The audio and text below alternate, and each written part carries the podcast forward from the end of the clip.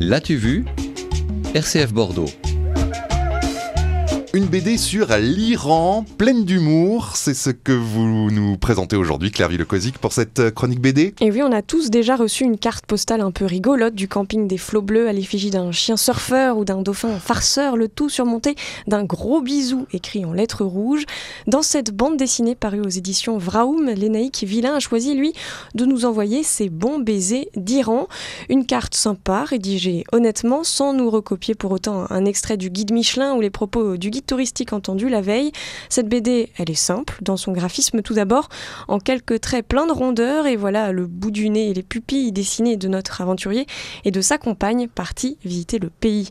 La bande dessinée n'a pas le souci de la véracité des traits, ni celle du pays visité, car Lénaïque Villain prévient, ceci n'est pas une bande dessinée de reportage. C'est pas une BD de journaliste, ni d'universitaire. Donc voilà, moi je prétends pas du tout expliquer l'Iran.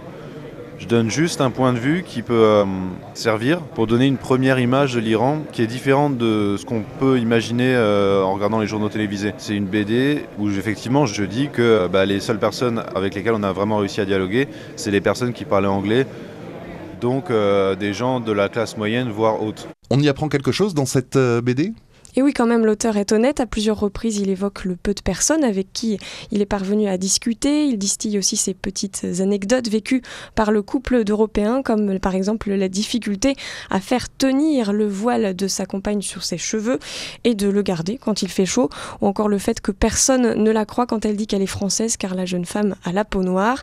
Ce qui manque parfois à cette bande dessinée sans prétention, c'est un peu d'humour, pas toujours assumé jusqu'au bout et qui parvient à nous faire sourire parfois, mais jamais à rire. Lénaïque Villain a tout de même réussi à nous accompagner dans notre visite en papier et on en apprend un peu plus sur le mode de vie des Iraniennes et des Iraniens. Comme lui, lorsqu'il était sur place, on est parfois surpris.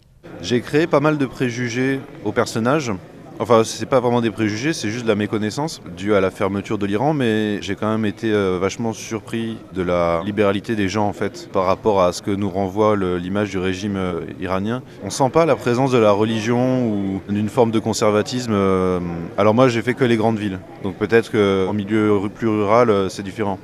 Mais en tout cas, le soir en centre-ville, les gens s'amusent, euh, se retrouvent en, groupe. Euh. Bon baiser d'Iran, c'est une petite BD qui se lit facilement. Ça fait du bien de lire quand même sur ce pays sans naïveté, mais avec une légèreté que l'on ne trouve pas dans des albums comme ceux de Marjane Satrapi ou de Maya Neyestani. Eux ne sont pas journalistes, mais connaissent l'envers du décor pour y être nés et en avoir fui. Bon baiser d'Iran de Lénaïque Villain, une BD parue aux éditions Vraoum. Merci Claire Villecozic, à bientôt.